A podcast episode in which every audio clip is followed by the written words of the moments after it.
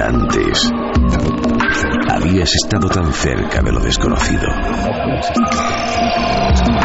Milenio 3. Cadena Ser.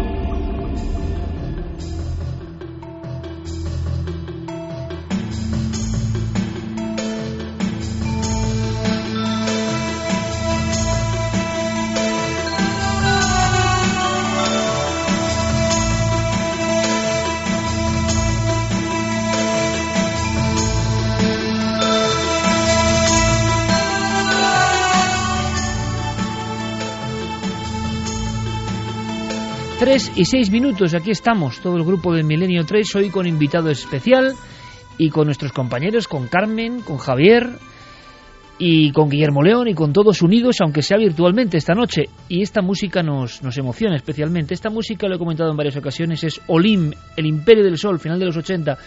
El doctor Fernando Jiménez del Oso recorre el país más misterioso del mundo, el Perú, y luego se aproximará con la misma banda sonora a El Otro México. ¿Por qué empezamos con esto? Ahora enseguida vamos, por supuesto, con vuestras preguntas y con el libro Tienes Talento y con todo lo que podemos aprender. Pero ha ocurrido algo. Hay un lugar eh, pegadito prácticamente al corazón de México, al corazón de la capital, llamado Teotihuacán, la ciudad de los dioses, la ciudad donde bajaron los dioses.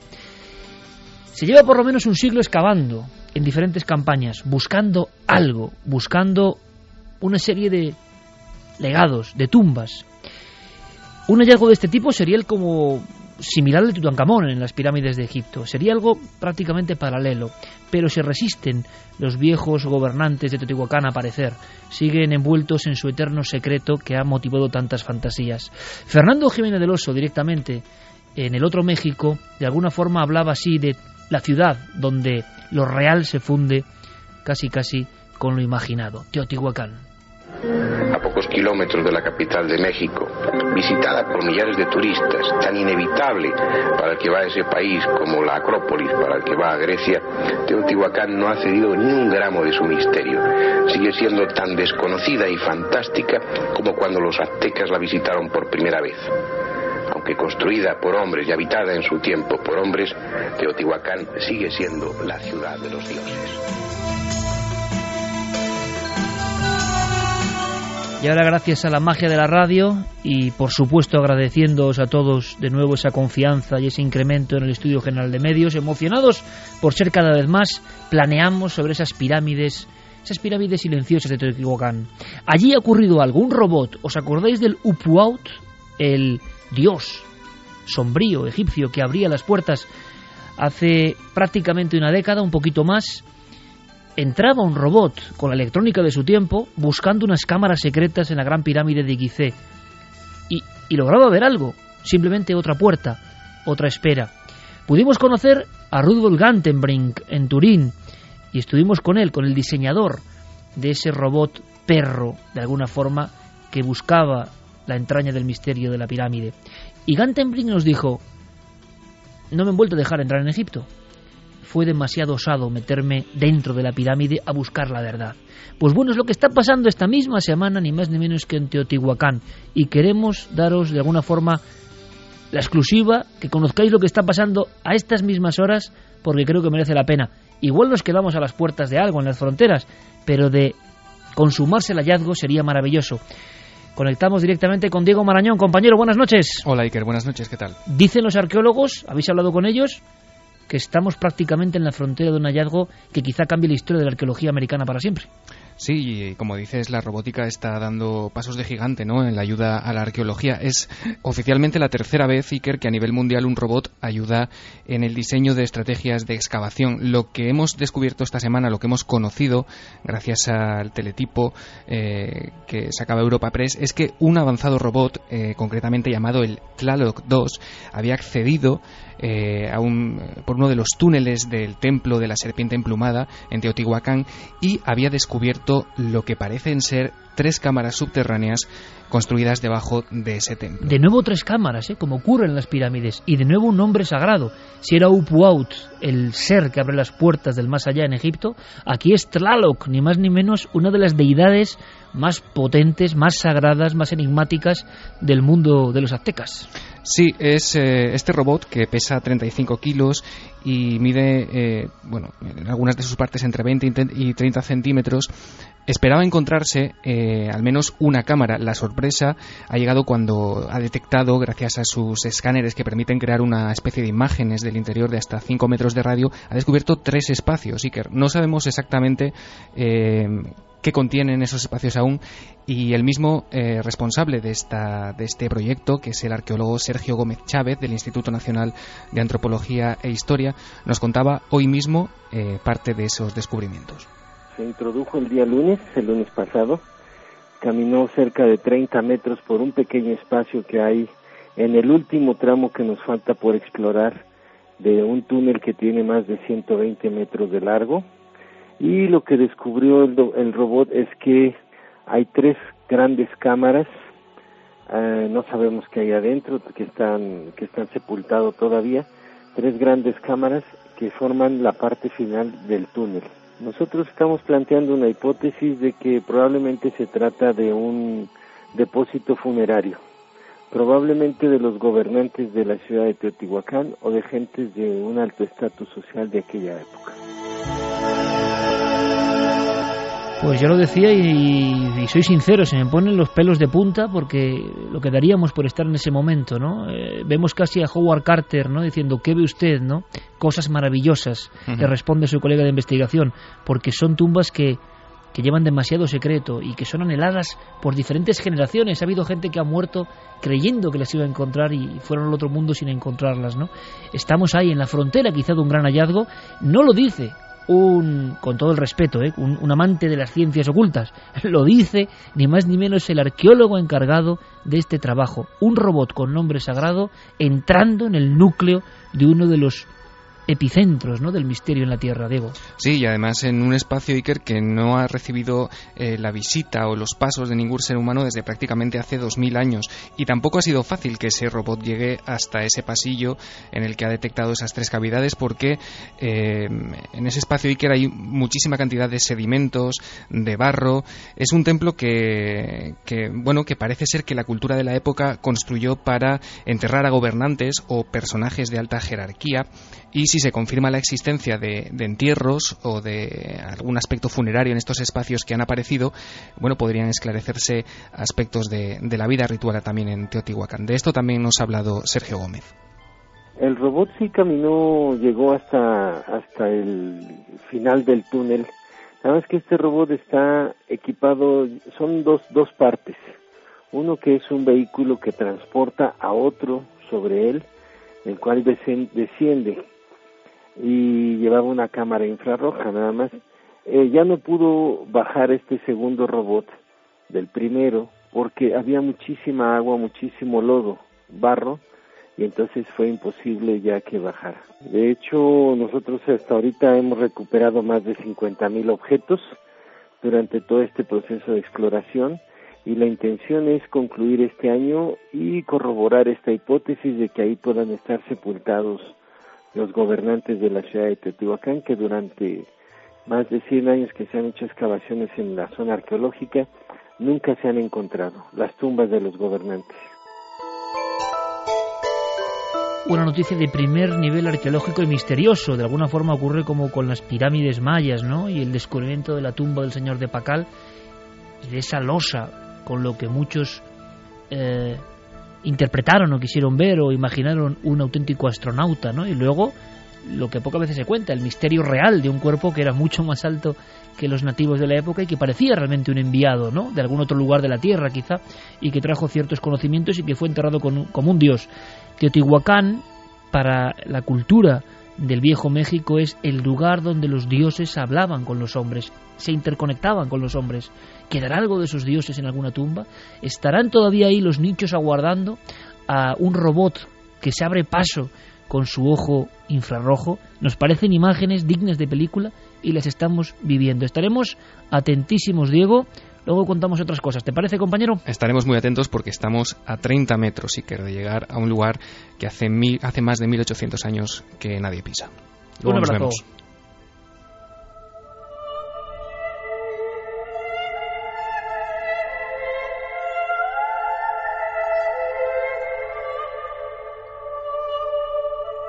Noel Calero Presto, a las 3 y 15 minutos, la hora de Amityville, por cierto, eh, nos pone esta música que no tiene nada de oscuro.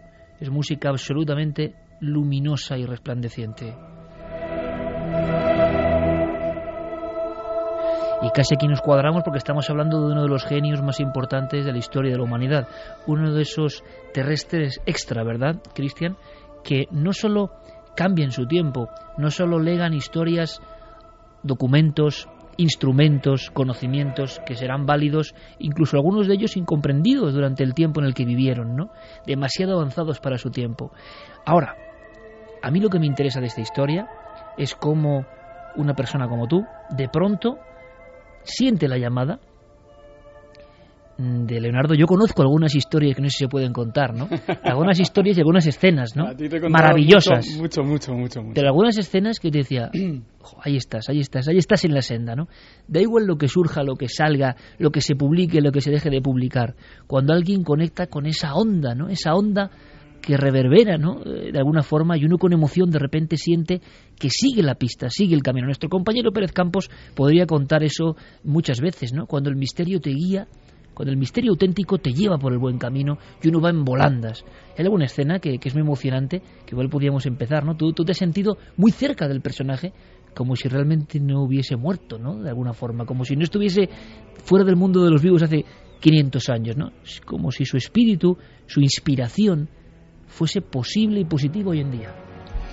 Sí, aunque más allá de, la palabra genio, ¿no? Que, digamos es un término que se suele utilizar siempre con, con siglos de perspectiva, porque él no era considerado un genio, no se considera un genio, sí que se considera alguien especial, un enviado, el encargado de transmitir el mensaje de la verdad. Él no se considera un genio. No se considera un genio, ni en su época le consideraban como tal. Era un gran artista del Renacimiento con algo de déficit de atención, ¿no? Pero digamos que la palabra genio eh, tiene una, connotación de perspectiva de, cinco siglos de distancia, ¿no?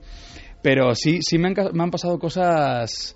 Eh, cosas maravillosas. Como tú y yo lo llamamos de sincronicidad con, con Leonardo lo que, lo que fue su entorno estando en Vichy, estando investigando para, para un futuro trabajo que algún día verá, verá la luz, todo relacionado con el misterio. Además hemos hablado de profecías. También hay profecías, ¿no? Como Vamos Michel de Notre Dame. y, y, bueno, sí, sí, sí, me han pasado cosas de decir, eh, eh, estoy en el camino correcto. No sé si verá la luz, no sé si esto algún día se venderá o no se venderá, pero pero es algo que a mí me dice que, estoy haciendo lo correcto, que es ahí donde tengo que estar y no en otra parte, ¿no? Qué genial, de verdad que es una oportunidad interesante. El libro al que le damos, y no es habitual porque lo hemos hecho en toda esta temporada, eh, después del éxito, por ejemplo, de nuestro compañero Javier Sierra, del que nos sentimos parte también, ¿no? La visión del arte como un elemento absolutamente mágico en nuestra vida. Bueno, pues esta es otra visión también del arte y del conocimiento y de lo que llamábamos aquí mente positiva, ¿no? Que yo creo que hace falta más que nunca. Tienes talento, Cristian Galvez, alienta editorial que pertenece al grupo Planeta, Cristian. Bueno, pues yo creo que a partir de ahora Fermín estará muy atento porque si tenéis preguntas, nosotros vamos a preguntar, Santi, ¿te parece?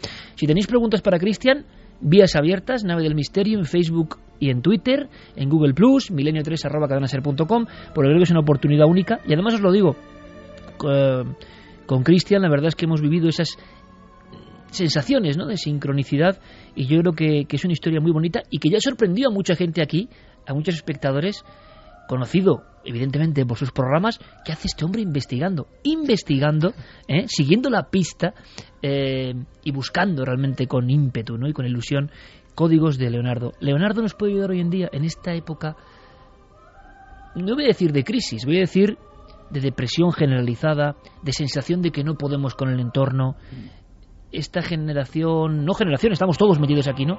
apatía, de alguna forma. Sí, eh, apatía.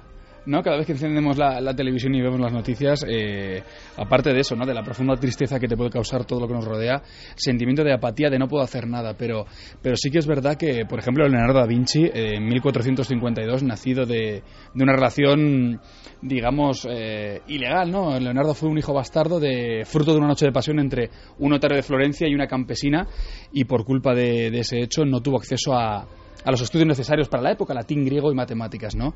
Entonces, gracias a, la curiosidad, sobre todo. Leonardo era un genio, Leonardo era un tipo curioso.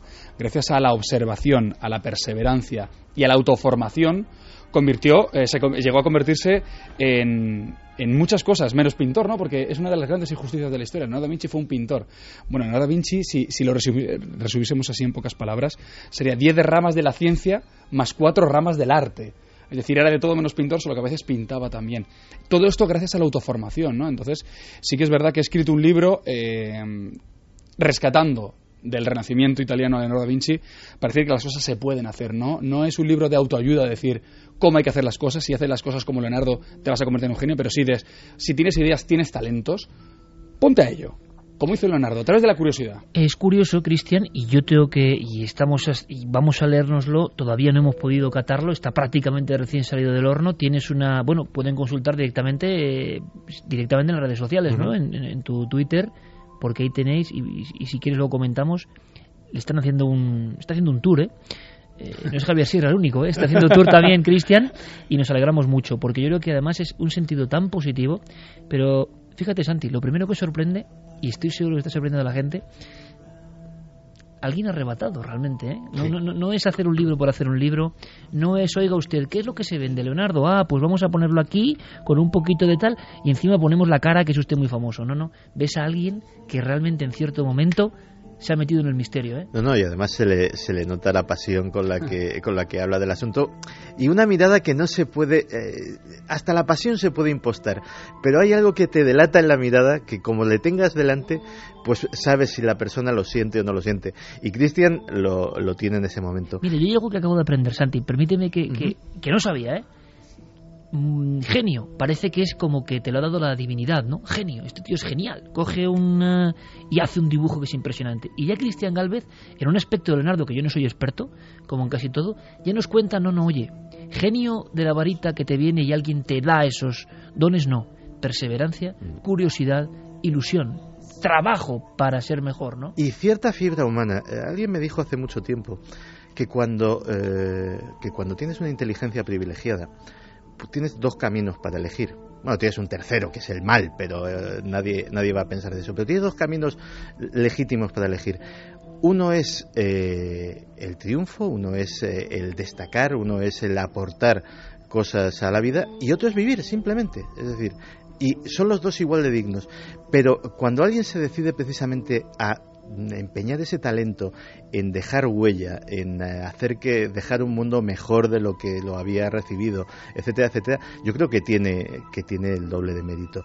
Y quería hacerle una pregunta a Cristian que a lo mejor eh, la tienen muchos muchos oyentes en mente porque eh, Leonardo vivió en el Renacimiento que fue una época convulsa fue una época de grandes cambios fue el punto el punto intermedio entre el oscurantismo medieval y, y la edad de la razón y esta, eh, y esta época también tiene desconcertada a mucha gente, hay mucha gente jóvenes y, también y especialmente las, eh, las, personas que han llegado tarde a la revolución tecnológica, que han llegado tarde a algunas cosas, eh, que viven en una época pues también de cambios y de en un mundo que no llegan a entender del todo.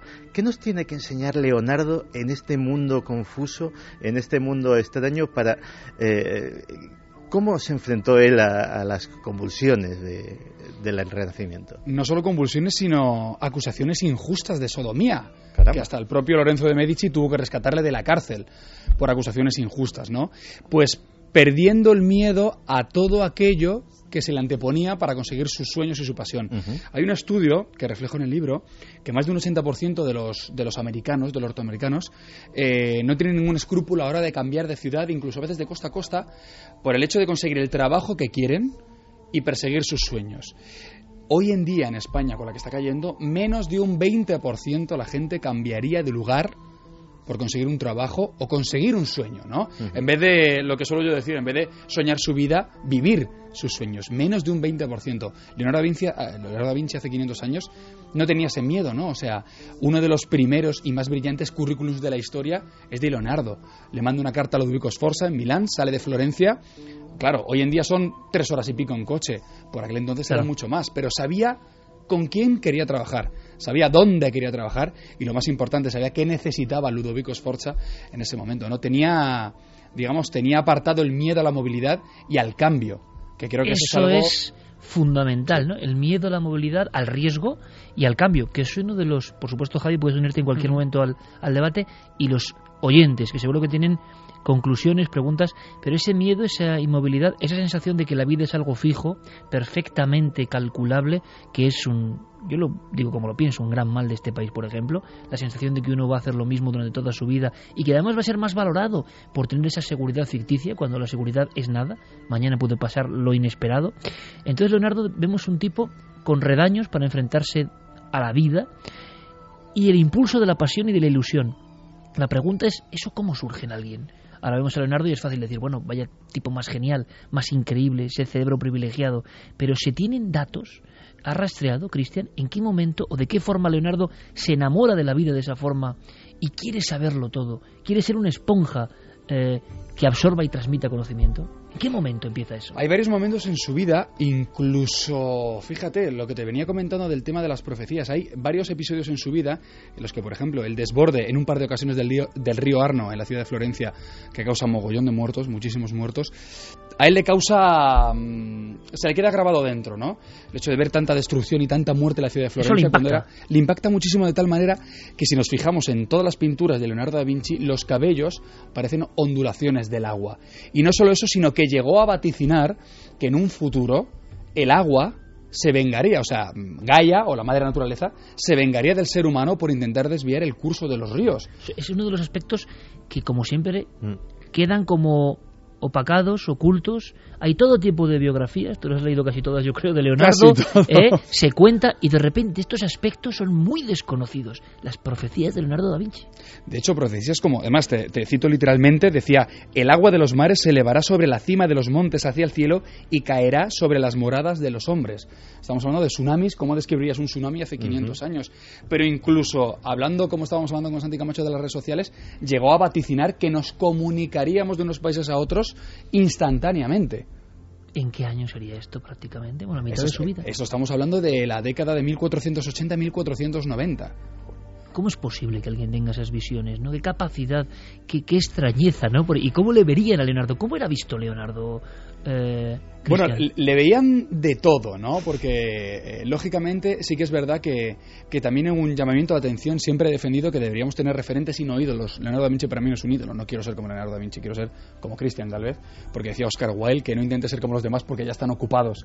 Eh, Miguel Ángel le llamaba el tocador de liras de Milán, porque era un experto tocando la lira, ¿no? A otros, a un gran artista como Vasari, que la adula en su, en su biografía, las grandes biografías de los pintores del Renacimiento. Había gente que lo veía como un tipo extraño, había gente que lo veía como una mente brillante, pero precisamente eso es eh, lo que nos pasa a nosotros, a la gente que trabajamos en un medio visual, ¿no? Que generamos todo tipo de opiniones, tanto positivas como ¿Le negativas. pasaba ya? ¿Era un ser mediático de alguna forma en su época, Leonardo? Sí, sí, sí, sí, sí, sí. Porque no solo se encargaba de la, de la pintura, no era mu- es lo que nos falta hoy en día, la multidisciplina, la multidisciplina, ¿no? Sí, claro, pero luego te pasa que haces una novela y, te- la respuesta es que a ver qué haces, que te vas a quedar con el trabajo de todo el mundo. Es decir, está mal visto. Claro, nosotros cuando, cuando pensamos, eh, por ejemplo, alguien que estudia un actor en Estados Unidos, que estudia en Actors Studio, ¿no? Eh, canta, baila, actúa, puede hacer reportajes, eh, toca un instrumento y decimos, es un crack. Hoy en día, además me ha pasado muy, muy recientemente con un ejemplo en casa, ¿no? Mi mujer, 21 años de carrera deportiva, termina de ser la gimnasta más longeva de la historia de los Juegos Olímpicos y de repente lleva 5 años formándose como actriz. Encuentra muros. Es que no puede ser actriz porque como ha sido Porque gimnasta- lo tuyo es, La es como el cantante que ha tenido un éxito y le piden esa canción y no cantes otra, aunque sea mejor. Queremos eso, ¿no? Una predeterminación clarísima por parte del público. Otro de los eh, problemas que tuvo Leonardo. Ahora, hay una primera gran cuestión antes de que vayamos viendo directamente preguntas de los oyentes. En grandes claves, por lo tanto, entusiasmo o ilusión, que yo creo que son dos factores motores de la vida, ¿no? En cualquier circunstancia, en cualquier momento, en cualquier parte de la historia. Serían dos de las primeras enseñanzas, porque esas enseñanzas de Leonardo, como buenas enseñanzas, son universales, valen para todo el mundo. Todo el mundo que lea tu libro tienes talento. Hay gente que se considera, lo sabemos, ¿no? Que se automenosprecia, que, que, que no cree en sus posibilidades. Lo que transmites en tu libro, en tu estudio, bebiendo de Leonardo es universal, vale para todo el mundo, se puede acoplar a todo el mundo. Vale para todo el mundo, sobre, cuando, sobre todo cuando se persigue un objetivo con, con pasión. Ojo, no, no digo tampoco. Vuelves a hablar de la pasión como un elemento fundamental. Fundamental, porque Leonardo trabajaba con pasión. Leonardo, por eso digo, que era de todo menos pintor, porque la pintura en encargos tenía bastante déficit de atención y entregaba los trabajos tarde y mal. Ahí tenemos un San Jerónimo en la Pinacoteca de Vaticana o la Adoración de los Magos en la Galería Uffizi. No los terminaba cobraba el adelanto y no los terminaba, pero lo que trabajaba con pasión. Pero cómo lo trabajaba, ¿eh? Claro, eh, anatomía, estudio hidráulico, arquitectura, incluso resolviendo un problema matemático milenario como era el hombre de Vitruvio, ¿no? Todo eso lo llegó haciendo, haciendo con pasión. Incluso las ilustraciones de, de Luco de la divina proporción de, de Luca Pacioli, ¿no? Todo lo hacía con la pasión. Es que Cristian ha dicho antes una palabra muy importante, que eran sueños. Y en una época de crisis como esta, en la que la gente va a amarrar el resultado, a, yo me quedo a lo seguro, pero lo de los sueños es casi para épocas en las que van mejor las cosas. No nos damos cuenta de que todo lo que vemos a lo largo de un día, al principio fue un sueño en la mente de alguien. Este programa fue un sueño en la mente de alguien. El coche que conduces fue el sueño de la mente de un ingeniero. La casa donde habitas fue el sueño en la mente de un arquitecto. Ese, eh, tu libro eh, también nos ayuda a perseguir nuestros sueños. Sobre todo nos ayuda a perseguir los sueños estando despiertos, porque, como bien decía Freud, Leonardo era un hombre que se despertó mientras todos nosotros seguimos dormidos, ¿no?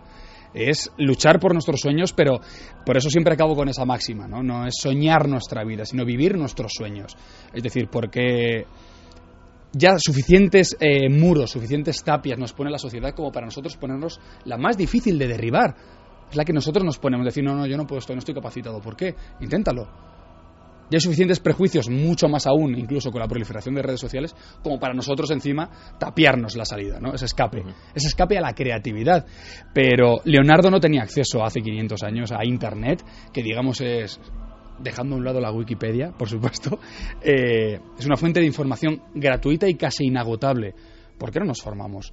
Yo soy el claro ejemplo, yo estudio magisterio, yo quise ser profesor, y soy el claro ejemplo eh, de que con, primero con la curiosidad, la observación, la perseverancia, saber sacrificar ciertas cosas y la autoformación, sin haber estudiado periodismo, con todo el respeto que eso me supone, y sin haber estudiado comunicación visual, puedo presentar un programa en televisión. Pero saber sacrificar es otro de los elementos eh, imagino prioridades, que es dificilísimo, ¿no? La claridad mental de algunas personas, no solo Leonardo, sino muchas en establecer unas prioridades y no ir al albur de los acontecimientos, ¿no? Según va, según va, no, sino tener claro una serie de plan, ¿no? Que eso no te haga frío y calculador en el mal sentido, pero tener una especie de plan. Es muy curioso porque podríamos citar así pum, de vuela pluma, Cristian, yo sé que hay cosas que te llaman mucho la atención y que seguro que van a embelesar a los oyentes. Inventos sorprendentes, ejemplos, ¿no? Tanto en la mente como en el dibujo, como incluso en la construcción, que este hombre llevó a idear y que nos pueden dejar patidifusos y que pueden mostrarnos el nivel de extraterrestre de Leonardo, ¿no? Y casi sin ir más lejos, nada, nada mucho más extra, ordinario, por decirlo de alguna manera. Hoy en día, eh, casi todos tenemos un coche, 1492. El invento del coche por parte de Leonardo da Vinci, el primer automóvil. 1491, la primera bicicleta. Pero mucho más allá, eh, la década de los 90, de 1490, la década, estaba en Venecia, Turquía amenazaba con invadir Venecia, inventó los trajes de buzo porque vio que la, digamos, el ejército naval de Venecia no podía competir con el de los turcos y dijo, ataquemos debajo del agua. El primer traje de buzo, el ala delta, el primer prototipo del helicóptero. El ala delta... El sueño de volar, mm, El sueño de volar, el ala delta, se probó en el año 2000. Una mujer tuvo el valor de probar el primer ala delta de Leonardo da Vinci, se puso un paracaídas por si acaso y no tuvo que utilizarlo. Maderas, cáñamo y lienzo y pudo planear. El paracaídas, el plato de ducha, en la historia nosotros hemos pasado de ducharnos de un tubo que haga un chorro de agua a, digamos, el efecto lluvia, como solemos llamarlo en el Eso Leonardo. Eso es de Leonardo.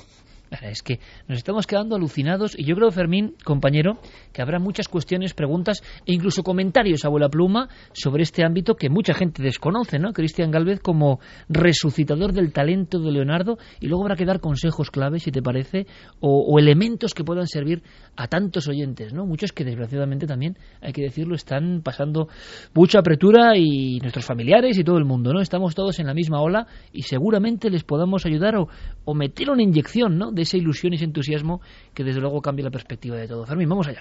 Hay muchos mensajes eh, que admiran, eh, bueno, que preguntan por la admiración de Leonardo da Vinci de Christian Galvez. También Sora eh, Noctoscere dice, yo hace unos meses empecé a pensar en que quería cumplir mi sueño a pesar de los tiempos que corren. Phil Connor decía, ¿crees en que puedan existir más códigos por descubrir dejados por Leonardo? Interesante para hacer, aunque sea una breve respuesta. Se habla de esos códigos misteriosos. Solo un tercio del trabajo que escribió Leonardo se ha encontrado. Se calcula que todavía quedan unas 10.000 páginas todavía por encontrar.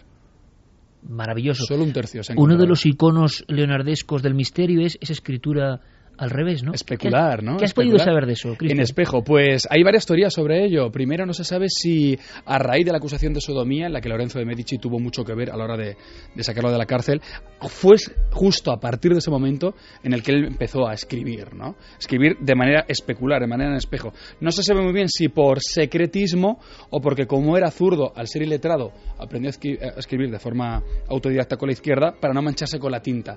Pero lo que sí se ha demostrado es que era capaz de escribir con la mano izquierda, de derecha a izquierda, mientras dibujaba con su mano diestra.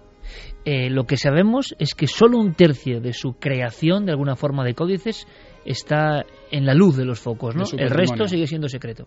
Darvos decía, Cristian, ¿tiene Leonardo algún complejo como suele suceder con todo gran genio? Mm, interesante.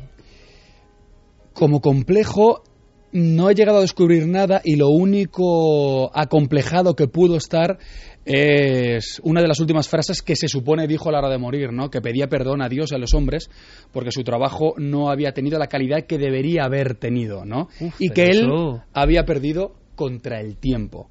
No había perdido contra nadie, había perdido Hombre, contra pero un el hombre tiempo. que crea estas maravillas también nos muestra, yo no sé si quizá al final de su vida, Cristian, igual me equivoco, pero un poco también de obsesión perfeccionista, ¿no? Porque alguien que ha hecho todo esto, Sí. decir que no, madre mía, pues el resto de los seres humanos que eran entonces, claro. claro, si él se quejaba, ¿no? Sí, sí, pero decía eso, decía eso, que perdía contra el tiempo, que le había faltado tiempo. Murió con 67 años, o sea, había gente que, había, que, que durante la época murió mucho más tarde. Lo que pasa es que los últimos cinco años además tuvo una hemiplegia y la parte derecha del cuerpo, menos mal que normalmente era escribía con la zurda, eh, no podía moverlo. Entonces sí que se tiró bastante tiempo enfermo y no pudo producir todo lo que quiso. Él, él anhelaba un poco más de tiempo. Le hubiera gustado estar más. Mucho más, mucho más. Eh, recordemos que los últimos 3-4 años de su vida vivió en Francia, con Francisco I de Francia, eh, como gran arquitecto, pintor e inventor. Es decir, lo tenían en Francia, en Amboise, en el Valle de Loira, para decir lo que quisiera. Eh, yo creo que eso era el gran deseo de, Leonardo durante toda su vida, ¿no? Haber hecho lo que él quería y no haberse tenido que interrumpir sus estudios a la hora de tener que pintar. Hay, hay similitudes ¿eh? con otros genios de otros tiempos que son curiosos y que. Porque en Francia muere también Francisco de Goya, otro nivel. Él se hace un dibujo, un autorretrato, que es maravilloso y misterioso, que se parece a Leonardo. Él mismo parece un anciano con un aspecto, va con una especie de, de capa o de sayal. Le vemos como a punto ya de entrar en el otro lado, va con dos bastones. Y él mismo, Goya, con mano temblorosa, pone algo que yo creo que es un legado, no es un lema y que va mucho con esto. ¿no? Goya, con 82 años, si no me equivoco, pone abajo su último dibujo, aún aprendo.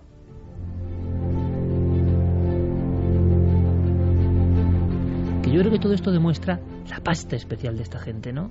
Eh, hasta el final de su vida, no dejándose llevar por los acontecimientos, sino con una necesidad imperiosa de absorber los códigos, los misterios, los secretos de la vida, ¿no? Sabiendo muy bien que el tiempo es precioso y que ellos quieren aprender constantemente. Que alguien como Goya, o como ponga aún aprendo, ya se le pone, se pone el mismo en un lugar nada arrogante respecto a la naturaleza. ¿Sabemos algo de las creencias de Leonardo? Creencias que puedan ser, porque todos estos genios tienen sus vaivenes también, ¿no? Sí, y, y- y se lo demuestra eh, durante todo el todo lo, lo que se ha encontrado del Códice Atlántico. hay una eterna dualidad en creer, no creer, reniega de Dios. De hecho, en la última cena hay claros ejemplos de que de repente cambia con la iconografía de lo que es no solo el momento sagrado de las escrituras, sino también en la propia imagen de Cristo. Pero luego termina pidiendo perdón a Dios. Lo que sí que tenía claro es que él decía que nada se puede amar si no se puede demostrar. Claro, Dios no se puede demostrar, pero siempre vivió en la eterna Esa dualidad. dualidad, ¿no? Sí. Más preguntas, Fermín. Seguimos con más preguntas. De hecho, eh, Diego Cozor Lobo eh, decía lo que decía Cristian ahora. He ofendido a Dios y a la humanidad porque mi trabajo no tuvo la calidad que debía haber tenido. Firmado Leonardo da Vinci. Eh, Miguel Ángel dice, ¿puedes decirnos algo de esa relación especial entre Miguel Ángel y Leonardo? Eh, bueno, especial, yo creo que se debería llamar competencia. Aunque sí que es verdad que no hay eh, evidencias físicas, como por ejemplo la homosexualidad de Miguel Ángel está contrastada porque hay cartas de su puño y letra a su amante, ¿no? Pero, pero de esta competencia, más bien lo, lo que nos llega a los escritos de, de la gente de la época, como puede ser Maquiavelo o como el propio Giorgio Vasari, ¿no? uno de los grandes biógrafos de los artistas. Pero poco más, no sabemos si es una competencia directa entre ellos o que la gente ya de por sí, como hoy en día en la actualidad en el siglo XXI, La dualidad eterna. ¿no? queremos verlos competir para ver quién era el mejor. Seguimos con eh, más admiraciones hacia Cristian. Eh, ¿Qué es lo que más admiras de la figura de Leonardo? Lo que más admiras. La De estas hay muchas preguntas Sí, eh, ¿no? que, que más o menos iguales, ¿no? Que es, ¿por qué tu admiración hacia, hacia ¿Cuándo Leonardo? surge? Vamos a hacer un poco de historia. ¿Por qué? ¿Por qué? Surgen eh, hace relativamente poco, en 2009, en un viaje relámpago a, a Milán. Leonardo era el personaje que todos conocemos más o menos para ti en ese momento. Nadie especial. Era una, una de las grandes injusticias en el sistema educativo. Leonardo da Vinci, gran artista del Renacimiento, pintor de la Gioconda de la Última Cena. Hasta ahí. Y punto. Pero eso pasa con todos, ¿eh? Con ya, casi pero claro, todos. si nos ya, ponemos a sintetizar, ya. es que pasa con todo. A la hora de sintetizar se cometen muchas injusticias. Y creo que Leonardo es una de las grandes injusticias. Y bueno, por llámalo el destino, llámalo el karma, pues al final, gracias a, a un grupo que, que visitaba la, la última cena, un, un sitio, el Cenáculo en Santa María de Gracia, Pero que cuéntanos esa anécdota, por favor. Cuéntanos esa anécdota que yo la conozco, que me parece, que yo creo que va a emocionar a la gente, de verdad. O sea, esa anécdota es de lo más brutal que yo he conocido. En una visita que tú tienes, que no llegas o que no lle- puedes pasar. que hablo rápido porque si cuéntanos, no, cuéntanos. No, no, estoy en Milán, 2009, voy a hacer un, un anuncio para la, para la cadena de trabajo y claro, me entero de que, bueno, está la última cena, una de las, uno de los imprescindibles, uno de los must see, ¿no? Y cuando llego allí digo, "Oiga, una entrada para ver la- el cenáculo, la última cena, y claro, se ríen de mí. Y me dicen en inglés que hay que reservar con dos meses de antelación, que es imposible. Y claro, yo estoy allí y digo, pero digo, mira, es que es la única vez que yo a estar en Milán, necesito entrar. Y me dicen, "Ya, con este cuento viene todo el mundo. Digo, pago lo que sea. Valía, vale 6 euros la entrada, ¿no? Con un pedido anticipado. Pago lo que sea por entrar. Me decía, no, no, si yo te lo cogería muy gustosamente, pero es imposible. Dice, la, la única oportunidad que tienes es el último grupo que va a entrar ahora, que le sobre una entrada y que te permitan entrar con ellos. Entonces esperé, llegó un último grupo, yo estaba tan obsesionado con querer entrar que me dirigí a la persona que estaba dando órdenes y le dije, ¿tienes entradas libres? Me dijo, tengo una. Yo tenía allí mi representante, una persona en la cadena, y digo, chicos, me dijeron, mira, pasa. Pasa. Entonces yo estaba obsesionado, estaba obnubilado y cuando entras en el cenáculo tienes que pasar como si de una cárcel se tratara, se abre una compuerta acristalada, entras blindada, se cierra, se abre otra, entras, se cierra y cuando estoy en la última le digo a la, a la guía, digo, oye, ¿cuánto te debo de la entrada? Dice, no, no, no, no hace falta. Digo, sí, sí, hombre, digo, encima que me haces el favor. Dice, no, si nos ha costado un euro. Y le digo, ¿cómo que un euro? Si vale seis euros en la entrada. Dice, no, no, es que somos, como somos un grupo de educación especial, entonces yo hasta ese momento no me había dado cuenta de que estaba con un grupo de niños con síndrome de Down y algunos de ellos en sillas de ruedas.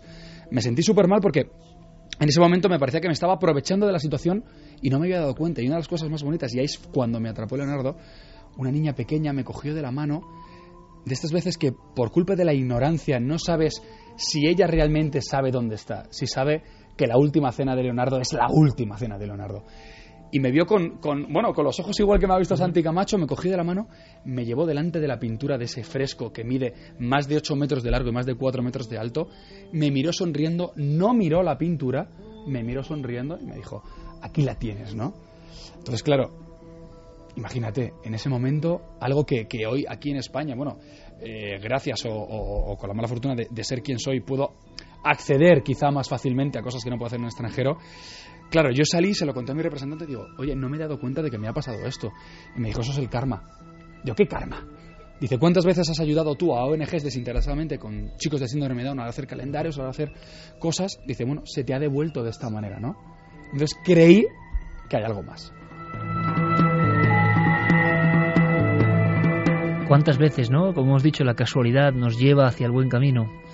Y en ese momento, Cristian, cuando tú sales de ahí tan impresionado, ¿cómo focalizas esa pasión y ese momento que es como una especie de chispazo de luz? Es el ¿no? resplandor, ¿no? Claro, ese encuentro, ¿no? Con, con el que iba a ser tu guía prácticamente. eh, ¿Cómo focalizas todo eso en el trabajo para llegar a ser lo que eres hoy, ¿no? Una casi mm, diccionario andante de Leonardo da Vinci. Bueno, bueno, tenemos a un gran coach que también que es Javier Sierra, que no, no, yo soy maestro de poco y aprendí de mucho. Pero al final te das cuenta de que siempre, y esto lo defendéis... Pero es saliendo de allí del cenáculo cuando notas el resplandor, dices, esto va a ser importante en mi vida, ¿no? Hay, eh, me, me pasa como, como cuando escucho Milenio 3 o veo Cuarto Milenio, que siempre hay más de lo que nuestros ojos ven. Y dije, tengo que, tengo que leer, tengo que ver, tengo que estudiar. ¿Qué, qué pasa aquí? ¿Por qué me ha enamorado con una pintura? Oh, Mucho más allá del código da. Vinci, ¿eh? Eso es maravilloso, porque lo acabas de decir, ¿no? Y acabas de abrir esa puerta tantas veces sondeada por todos nosotros, ¿no? El impacto, lo que decía Rolf Carballo, el momento de esplendor. De repente un hombre observa una obra de arte y el ánima de esa obra de arte sale de la obra de arte y engancha a ese hombre, a esa mujer, a esa persona, arrebatada de por vida. Te pones a documentar, te imagino, a investigar. Yo te pregunto ahora, seguro que lo harán también muchos oyentes, ¿y de todas las obras de Leonardo, cuál es la más misteriosa? ¿Cuál es la menos misteriosa? ¿Cuál es la menos? Porque todo, todo, Todas todo en la obra de. Leonardo. De hecho, mira, te voy a contar algo que investigando sobre la última cena, el código da Vinci existe de verdad y no tiene nada que ver con Dan Brown. Pero ¿y si te dijera que hace dos años Leonardo da Vinci se descubrió que en la última cena hay una fecha del fin del mundo? Mucho más allá cena. de eh, María Magdalena, Sí, sí, de la historia mucho más allá del, del Grial. Cuenta, cuenta. Hay una fecha que dice que el 1 de noviembre del 4006 se acabará el mundo con un diluvio universal. Está escrito en código secreto en la última cena de Leonardo da Vinci. Alucinante y, además en Italia, y lo sabemos bien, hay una pasión por descifrar estos códigos mucho más allá del célebre código de Dan Brown, ¿no? Eh, la gente observa sus pinturas, busca claves eh, y están permanentemente con la lupa, ¿no? Con Leonardo. Incluso, lo sabes bien, le acusan hasta de andar detrás, ¿no? Parece que no está demostrado del todo, de la, de la sábana santa incluso. Incluso, sí, sí, además Carmen puede, puede hablar bastante de ello.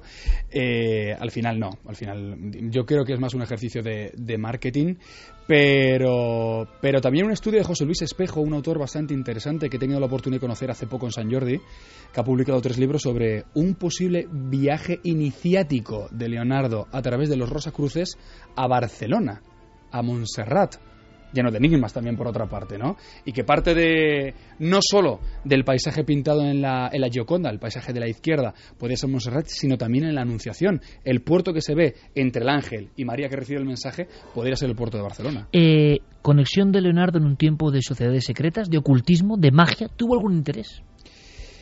No queda muy claro, pero sí que es verdad que hay ciertas corrientes que estudian la posibilidad de que Leonardo fuera un protegido de alguna sociedad secreta, eh, gana todas las papeletas los Rosacruces, ¿no?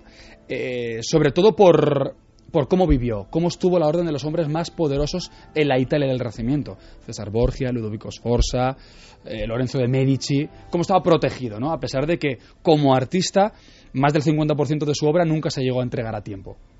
Eh, vamos a, de alguna forma, trazar un nexo con lo que tú cuentas en tu libro. Tienes talento, lo publica Alienta. ¿En qué momento, porque esto sí es extraño también, ¿no? Por eso lo decía, qué misterio, qué conjunción, unes todo esto que estamos contando, que es maravilloso, un poco lleno de imaginación también, en el buen sentido, artística, y de repente hay muchos libros que hablan de cómo mejorar, ¿no? De cómo podemos sacar más provecho a nuestras facultades, de alguna forma grandes claves que podíamos contar, Cristian, casi como si fueran titulares de lo que tú consideras fundamental. Has empezado hablando de pasión, de entusiasmo, de ilusión, de ideas claras, de saber renunciar e incluso sacrificar algunas cosas, eh, aunque recomendamos, por supuesto, tu obra. Eh, ¿Cómo está siendo, por ejemplo, la recepción? ¿Cómo ves? La gente entra en el entra dentro de este mensaje, es decir, es posible acudir a una personalidad tan maravillosa, pero tan remota aparentemente, y extraer elementos perfectamente válidos en la convulsa sociedad, como decía Santi del 2013?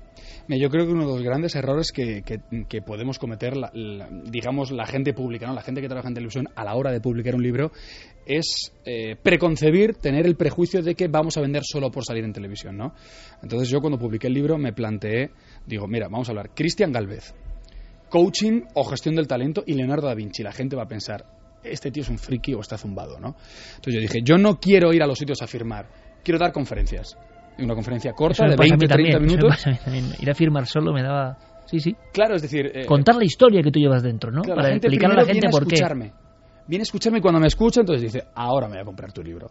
Bueno, entonces hoy estamos dando una conferencia, pero a mil, cientos de miles de personas, ¿no? Están viendo que, Sí, que sí, tu sí, pasión es auténtica, ¿no?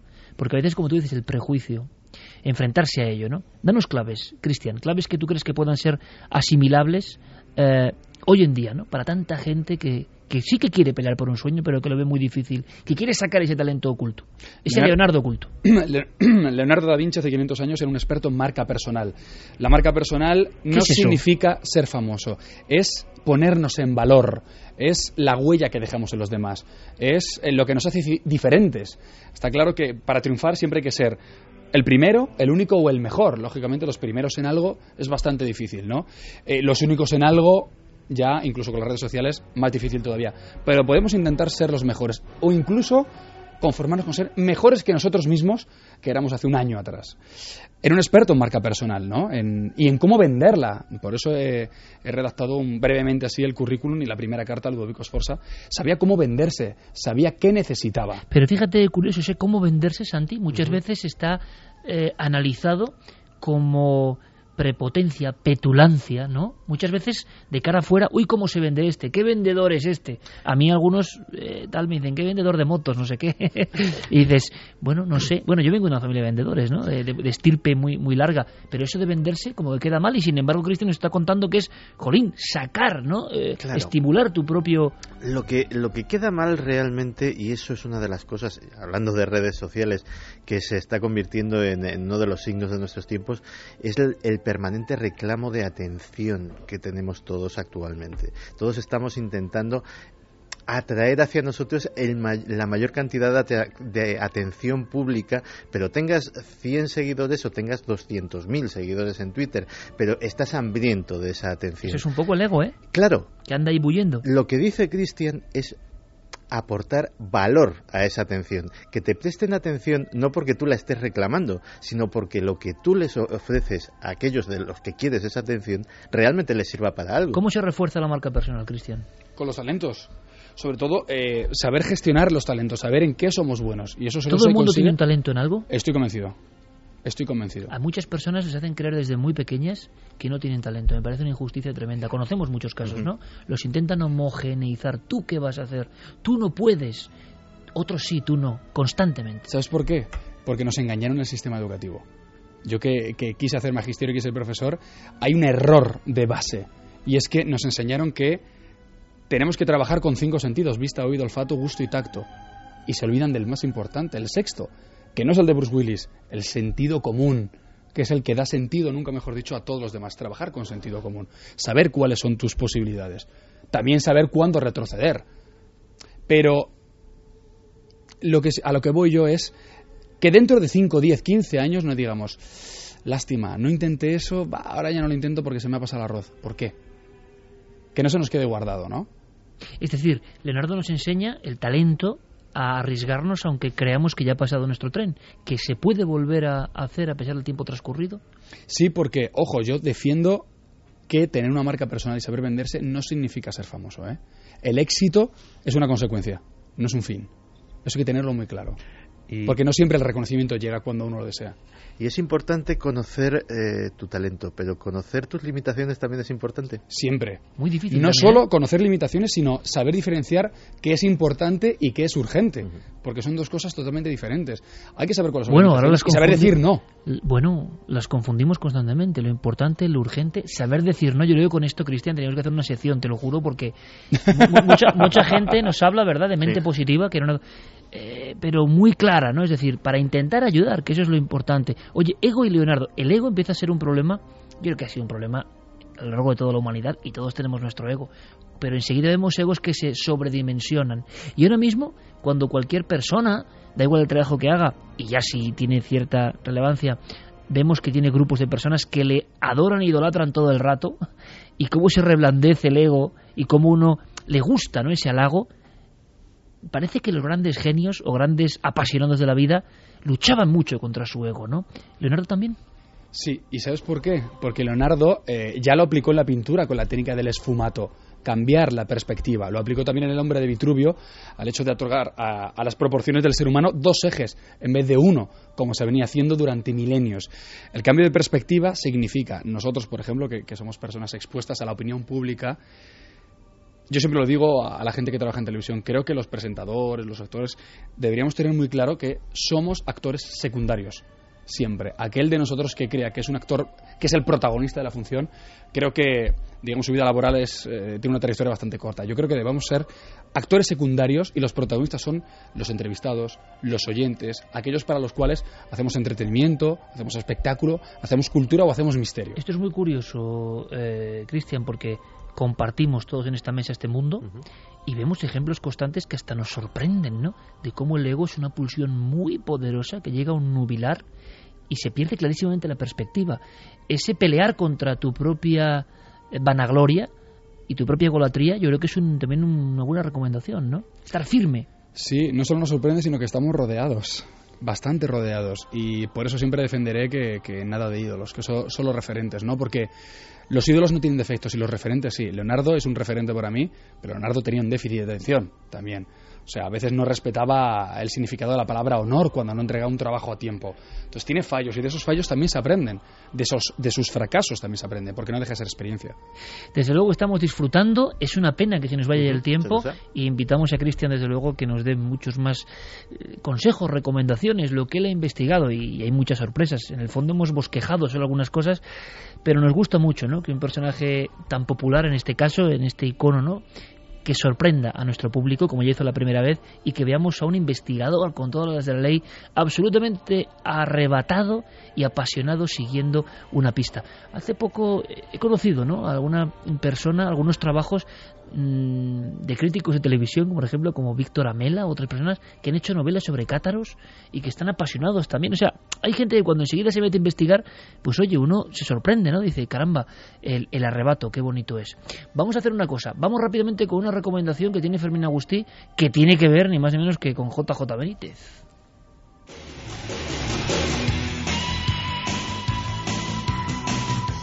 Fermín, cuéntame, unos ganadores, ¿no? Del Día del Relámpago, JJ Día del Relámpago de JJ Benítez, editado por Planeta. Ya tenemos los ganadores de esta semana, es la última semana que se podía concursar.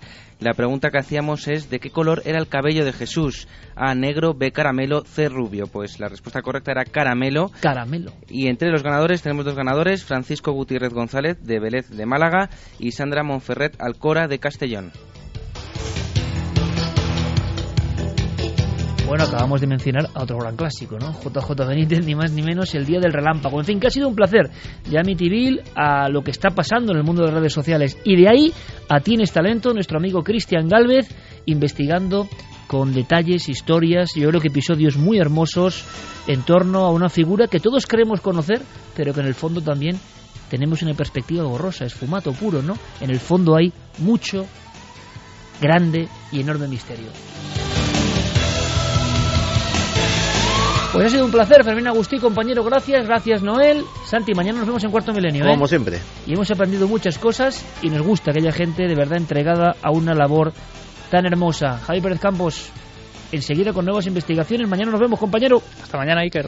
Cristian, ha sido un placer, amigo, de verdad. Que tengas mucha suerte. ¿Dónde firmas? ¿Dónde vas ahora? Pues me queda Málaga, me queda Sevilla, Castellón y Barcelona de nuevo. Bueno, que se informen, ¿no? En tu Twitter, ¿no? En Twitter, en Facebook y yo mañana también nos veo en Cuarto Milenio. Bueno, muchas gracias, Cristian. Desde luego que es un placer. Seguiremos hablando de cosas. Creo que, de verdad, emitir algo positivo es tan importante. Emitir algo que pueda ayudar a la gente de una forma directa, ¿no? Y de una forma eh, honesta, yo creo que es Qué mejor misión, ¿no? No se puede imaginar una más, más bonita y más auténtica. Gracias, compañero. Muchos éxitos. A vosotros, gracias. Y lo dicho, mañana nos vemos todos. Toda esta panda de amigos eh, sale por la televisión en cuarto milenio, ahondando el misterio y apasionándose con la vida. Sed muy felices amigos, es nuestra recomendación. Un abrazo muy fuerte para todos.